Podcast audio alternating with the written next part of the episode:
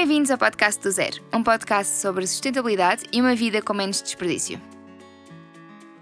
Hoje vamos falar sobre a água, este recurso natural que é tantas vezes visto como infinito, quando ele, mesmo em relação a ser renovável, há aqui algumas questões.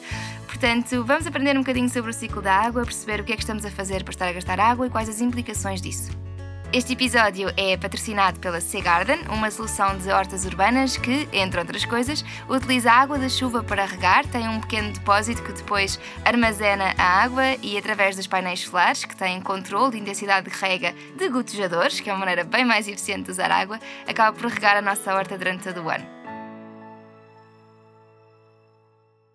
Este tema tão querido para mim, o da água, uh, a maior parte das pessoas que me conhece pelo Instagram provavelmente chegou até mim depois de uma partilha de poupança de água no banho, por isso é um tema uh, que me é especialmente querido e sensível, não só por isso, obviamente, mas que me, que me deixa com muita vontade de, de, de espalhar mais informação sobre este assunto.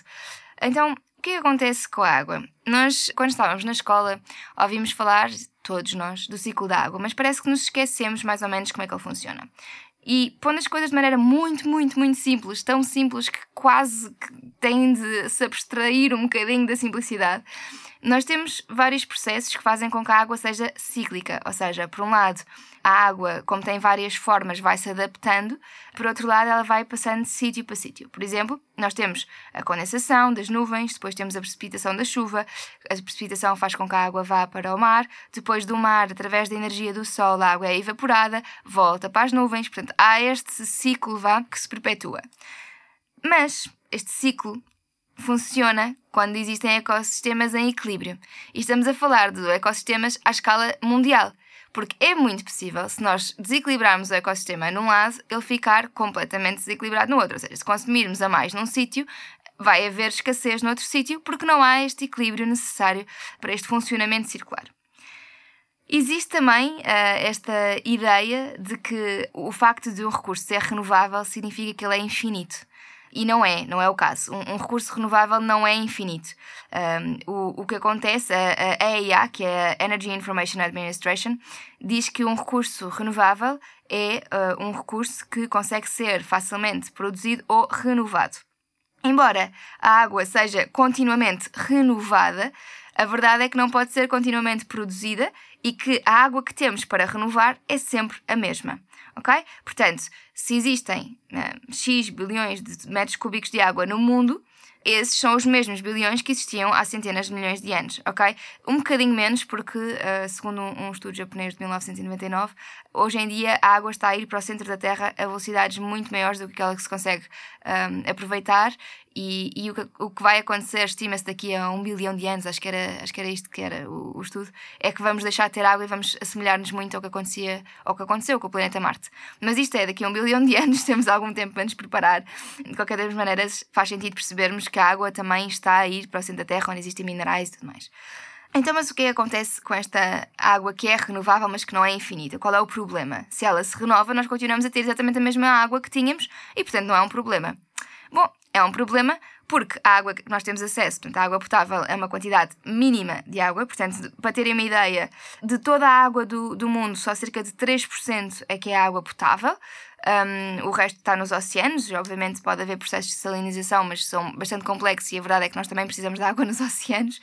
Um, desses 3%, só temos uh, 1%, portanto, destes três, 1% são, são, é água de superfície, que é acessível, uh, ah, 20% está, é chamada groundwater, portanto, está, aqui, está debaixo da terra, e 79% está nos glaciares e, e, e nos, está em forma de gelo, basicamente, que também queremos que fique em forma de gelo, porque o que está a acontecer com as alterações climáticas é que está a derreter esse gelo e está a destabilizar completamente as correntes e os animais, está a destabilizar os corais de água quente, que são muito importantes para a manutenção da biodiversidade e da existência de, de oxigênio uh, debaixo de, do mar. Portanto, destes 3% de água fresca, de água fresca, desculpem, é que é fresh water em inglês, destes 3% de água potável, temos 1% de água que é acessível, e desses 1%, depois temos 52% nos lagos, temos 1% uh, água que vive em, em organismos, 8% em rios, vapor de água estima-se que seja mais 8%, e a umidade do solo, 38%. Portanto, na realidade, nós temos pouquíssima água. Portanto, a água que nós temos disponível é limitada, E o problema é que nós somos cada vez mais pessoas com cada vez mais ideias onde gastar água. Existe um livro muito interessante que é o Your Water Footprint, e o autor começa o livro a dizer qualquer coisa como a quantidade de água que existe hoje em dia na Terra é exatamente a mesma que no tempo dos dinossauros. Mas nós temos mais sítios onde gastar água do que os dinossauros. Portanto, a verdade é que nós estamos a gastar em vários problemas. Se estamos a alocar parte da água que temos para produzir t-shirts, então não podemos alocar essa parte da água para beber ou para cozinhar. Se depois de produzir as t-shirts estamos a poluir ou temos de tratar a água, perdemos parte dessa água potável. Portanto, por um lado, nós estamos a alocar cada vez mais água potável a recursos e eu estou a falar das t-shirts, mas na realidade onde se gasta mais água é no setor da, da agricultura. Mas estamos a alocar cada vez mais recursos a, a consumos de água, a, a, atividades que fazem com que depois exista escassez de água noutros sítios do mundo que não têm essas atividades ou que precisam de água para outras coisas. Por exemplo, um país que gasta muita, muita água na agricultura. Uh, imaginem que nós em Portugal gastávamos muita água na agricultura. Era possível, e já tem vindo a acontecer, nos países vizinhos, como por exemplo Espanha, haver escassez de água. Ou vice-versa, porque nós sofremos mais com eles do que eles connosco. Se nas práticas agrícolas espanholas existe um regime muito intensivista, com altos consumos hídricos, com alta utilização de, de fertilizantes em quantidades desnecessárias e que vão acabar por poluir os caudais, então nós vamos sofrer essas consequências. Estamos mesmo aqui ao lado, a França também vai sofrer é, na realidade, até em África vão sofrer com, com, com estes problemas, ok? Porque a água é um ciclo, nós temos que pensar neste ciclo à escala global. E se alguém está a fazer um sobre-consumo num sítio do mundo, vai haver escassez noutro sítio do mundo, ok? Portanto, isto para ser super uh, resumido. Portanto, a água até pode continuar a existir, mas está a ser alocada uh, em sítios que fazem com que depois para outros não existam, porque nós temos de dosear o nosso consumo de água e, por outro lado, se estamos a poluir a água, quer através das práticas intensivistas de pesticidas, quer através de lixiviamentos, quer através de utilização de, de matérias-primas para fazer limpezas, estou a pensar nas, à escala industrial, em que se usa muita soda cáustica, por exemplo, um, quer através de tingimentos, por exemplo, que na, na, parte da indústria da moda são os tingimentos que são responsáveis pela maior parte da poluição da água. Portanto, temos aqui todos estes problemas que depois vão tornar cada vez menos a água que nós temos potável. Isto para ser super sintética, ok? Para explicar um bocadinho melhor este tema da água ser renovável ou não renovável. Nós vimos que efetivamente ela, aquela água que nós usamos, que está disponível às superfícies, aquele, aquele 1% dos 3%, é efetivamente renovável no sentido em que ele está sempre a ir para condensação, precipitação, armazenamento, evaporação, condensação, precipitação, portanto está sempre a fazer este ciclo, mas essa é uma parte muito pequena da água. O que a FAO nos diz, portanto a Food and Agriculture Organization, o que nos diz é que os recursos renováveis uh, são os que são computados, os que são analisados dentro da base do, do ciclo da água, portanto, este ciclo superficial, ok? Estamos a falar de uma análise a longo prazo das médias que têm em conta os caudais dos rios, portanto, toda a água superficial e alguma água de groundwater, portanto, está um bocadinho mais profunda. Os que chamamos os, os recursos de água não renováveis são os uh, recursos de água que estão em profundidades muito, muito uh, elevadas, ou seja, que estão muito profundos, um, e que têm uma, uma taxa de renovação completamente negligenciável. Portanto, não, na nossa escala humana, nós não podemos considerá-los renováveis. Isto é o que diz a FAO sobre a água ser renovável ou não. Portanto, na verdade, nós não podemos simplesmente dizer sim, a água é um recurso renovável, porque no ciclo da água ela renova-se. Porque o ciclo da água não contempla toda a água que existe no mundo. Portanto, a água, se quisermos dizer, é um recurso semi-renovável. Partes são renováveis, outras partes nós não podemos sequer considerar renováveis próxima vez que, que vos perguntarem, já, já tem aqui uma resposta à maneira para dar. Em relação à pergunta, será que vamos ficar sem água? Um, a WWF tem, tem esta pergunta respondida na página deles e tem assim, é, é, engraçada no mínimo. E diz que nós, é muito confortável para nós pensar na água como um recurso renovável, mas também temos de perceber os limites que a exploração de um recurso uh, podem ter. Aquilo que eu vos estava a falar, de se consumimos muito num sítio, não conseguimos consumir noutro. Por isso, se quiserem ter uma ideia mais numérica, o, o chamado water stress, ou stress hídrico de uma região, é medido quando os recursos anuais de água estão abaixo dos 1700 metros cúbicos por pessoa, ok? Quando estamos a falar de menos de 1000, estamos a falar de escassez de água, ok? Portanto, stress hídrico abaixo de 1700 metros cúbicos por pessoa, escassez de água abaixo de 1000 metros cúbicos por pessoa, ok?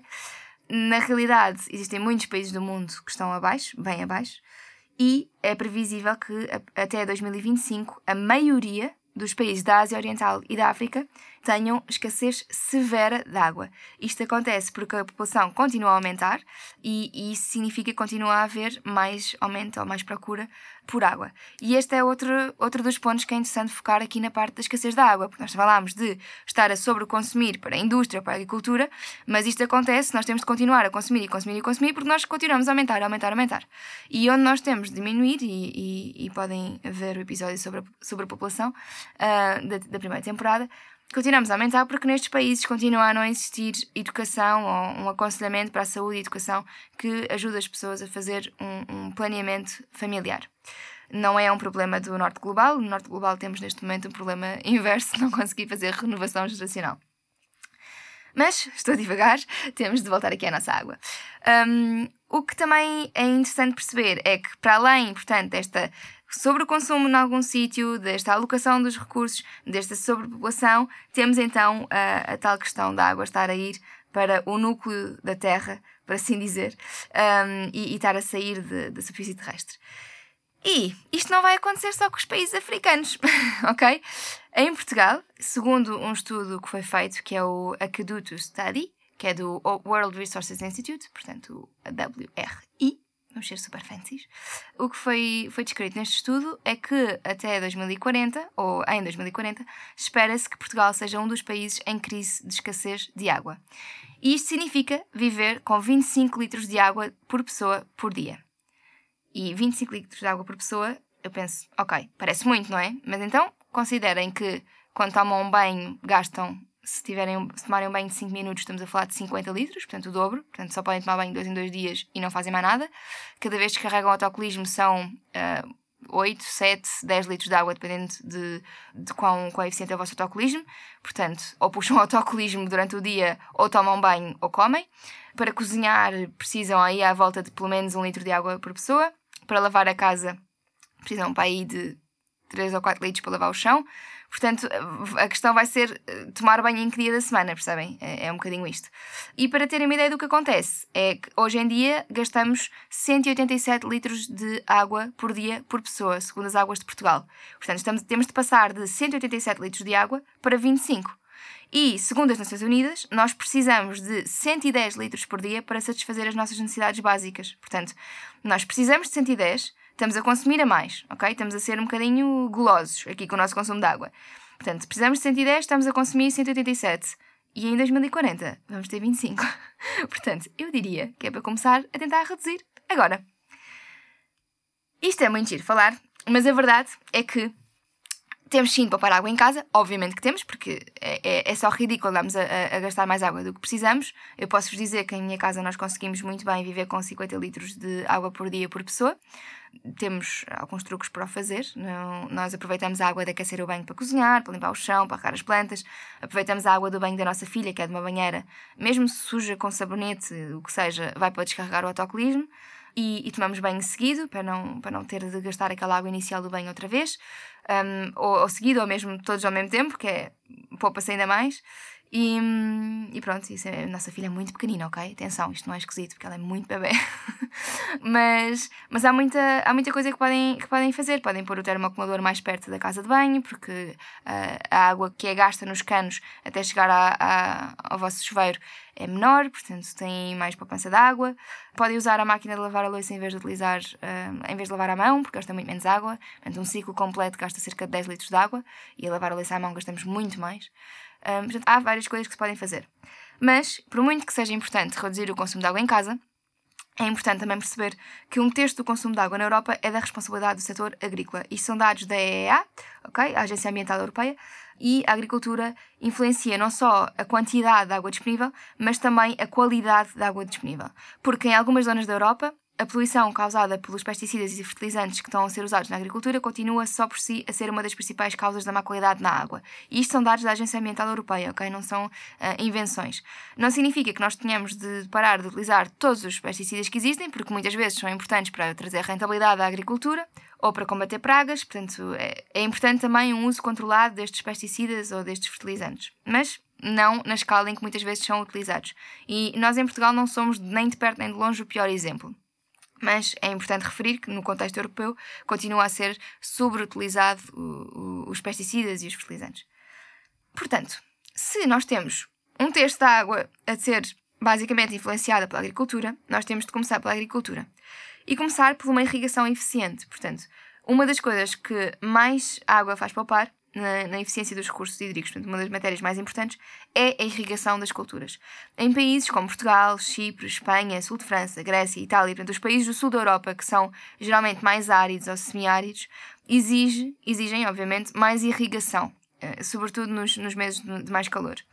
Mas, nestas regiões, Uh, nós, embora utilizemos 80% da água consumida para a agricultura para a irrigação, a verdade é que podemos diminuir drasticamente este consumo. E vou-vos dar um exemplo de, de Córdoba, em que se conseguiu aumentar a eficiência de irrigação do algodão em 40% depois de tirar subsídios à produção de algodão em 2004. Portanto, nós temos aqui o Estado a conseguir uh, otimizar os recursos por uma coisa tão simples como se se retiram os subsídios, as empresas são, mais são obrigadas a, a, fazer melhor uso do dinheiro que têm disponível porque o dinheiro é delas. Portanto, a partir do momento que têm de gerir melhor o seu dinheiro, todos os cêntimos contam para poupar.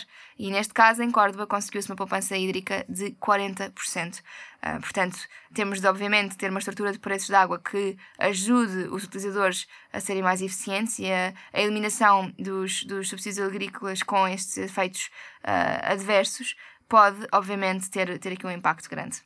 Por outro lado, também nós conseguimos, uh, existe um potencial, também mais uma vez, segundo a Agência Ambiental Europeia, existe um potencial de melhoria da qualidade da água na Europa inteira, com muito, muito pouco impacto na rentabilidade e na produtividade das culturas, através da diminuição dos recursos a pesticidas, uh, através de melhoria das rotações de culturas e de um, ehm, chamadas faixas de tampão ao longo dos, dos cursos de água. Portanto, basicamente, se nós conseguimos aprender com a agricultura regenerativa e com algumas partes da, da agricultura biológica, nós conseguimos fazer um tipo de agricultura que é na mesma igualmente rentável e eficiente para, para a produção das culturas, com menos uh, stress colocado sobre uh, as nossas fontes hídricas. E isto são coisas muito, muito simples. Uh, depois existem coisas que são o nível 2, se quisermos chamar, uh, de fazer armazenamento das águas da chuva debaixo de terra, em vez de estar em cima da terra por causa da evaporação, por exemplo. Portanto, isto é uma prática que eu conheci quando fui fazer uma visita à Landscape Farm em Santarém, quando fiz parte do projeto Ding Dong da União Europeia, e fiquei muito, fiquei muito feliz por ver como é que era, como é que era feito. Por outro lado, também é importante, se, se existir biodiversidade de animais, portanto, fauna e flora misturados, é importante existirem alguns caudais de água a céu aberto para a alimentação dos animais, portanto, isso também é importante promover, mas parte dele, de, da água pode estar armazenada debaixo de terra. Em relação a Portugal, portanto, falámos agora de, um, da União Europeia, mas nós temos um Plano Nacional de Água em Portugal, que até está publicado no Diário da República. Os dados que eu tenho, os últimos dados, são de novembro de 2016, portanto já tem 4 aninhos. Mas em Portugal, o setor da agricultura e pecuária juntas são os que consomem maiores volumes de água em Portugal, consumindo 74% de toda a água em Portugal. Portanto, agricultura e pecuária claramente aqui com grande peso. A seguir segue-se o setor urbano, portanto, as nossas casas uh, somos responsáveis por 20% do consumo antes da indústria e antes do turismo. Portanto, a divisão é 74% para a agricultura e pecuária, 20% para as nossas casas e depois temos 5% para a indústria e 1% para o turismo, ok? Portanto, a verdade é que nós somos os segundos responsáveis. Os segundos, mais ou menos segundos com primeiros, porque uh, se ouviram o início deste episódio, viram também que uh, a Segarden é uma solução urbana de hortas e a verdade é que nós, podendo cultivar os nossos alimentos, com muita responsabilidade hídrica, podemos poupar muita água. Portanto, produzimos em menos escala, conseguimos controlar muito melhor as técnicas de irrigação, porque é, é mais fácil mexer em 5 metros quadrados de horta e dar ali um jeitinho todos os dias do que em 500, não é? Portanto, é, é normal que consigamos ser, ser mais eficientes nas nossas casas. Conseguimos também fazer aproveitamento de águas cinzentas para a agricultura, por exemplo, e isto é possível tanto a pequena escala como grande, embora em Portugal não esteja, não esteja muito praticado o reaproveitamento das águas cinzentas mas pode ser feita. Nós podemos ter aqui uma responsabilidade partilhada com o setor agrícola, porque nós podemos efetivamente cultivar alimentos nas nossas casas, tem imensos benefícios. Uh, já falámos também desses benefícios em outros episódios, portanto, não é, não é nada de novo. E temos aqui uma responsabilidade partilhada. Pronto. É um tema que me parece absolutamente essencial de falar nas escolas, falar com os adultos, falar com toda a gente. Mas infelizmente é um tema que, como, como nós o que temos na cabeça é o ciclo da água, nós achamos que ela é infinitamente renovável. E, portanto, Para todas as pessoas que ao longo dos tempos me fizeram esta pergunta, a água, sim, é renovável na medida em que a água potável superficial é, é renovável, mas não é infinita. Nós estamos cada vez a consumir mais e a ter menos água disponível para outras questões essenciais. Portanto, se gastamos na indústria, se gastamos na agricultura a desperdiçar um terço dos alimentos, estamos a desperdiçar também um terço da, dos recursos hídricos para produzir esses alimentos. Uh, e, e, vão ouvir o episódio sobre o desperdício alimentar para perceberem isto um bocadinho melhor. Portanto, se continuarmos a fazer esta sobreexploração dos recursos, por muito renovável que a água superficial seja, não vai ser suficiente para suprir as necessidades de todas as pessoas na Terra. E é isto que temos a dizer sobre a água. Uh, eu espero que tenha sido esclarecedor o suficiente. Uh, tenho a certeza que ficaram mais dúvidas, mas isto foi o resumo dos resumos para conseguir ajudar-vos a compreender melhor porque é que não podemos assumir simplesmente a água como um recurso renovável e infinito.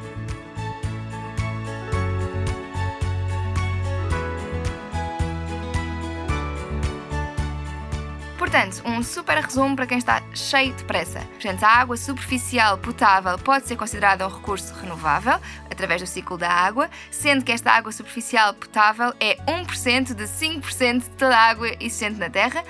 Estamos a colocar muita pressão sobre os recursos hídricos, não só através da contaminação daqueles que temos disponíveis, como da sobreutilização de recursos em muitas áreas, como por exemplo a agricultura. O consumo doméstico em Portugal é o segundo com maior impacto, mas também, eh, se recorrermos a hortas urbanas, podemos controlar parte dos recursos hídricos alocados à agricultura, escolhendo fazer uma melhor gestão da rega nas nossas casas. E aqui tenho de dar uma grande salva de palmas à Sea Garden, porque de facto montou uma solução super prática. Eu fui cliente deles assim que lançaram e comprei a minha horta e de facto funciona maravilhosamente bem. Se ficaram dúvidas e acham que eu posso ajudar-vos a responder, enviem-me uma mensagem para o Instagram, CatarinaFPB, mandem-me um e-mail para hello.do-pt ou deixem aqui um comentário na caixa de comentários dos podcasts. Assim que possível vou responder e tentarei ajudar-vos. Beijinhos e até ao próximo episódio.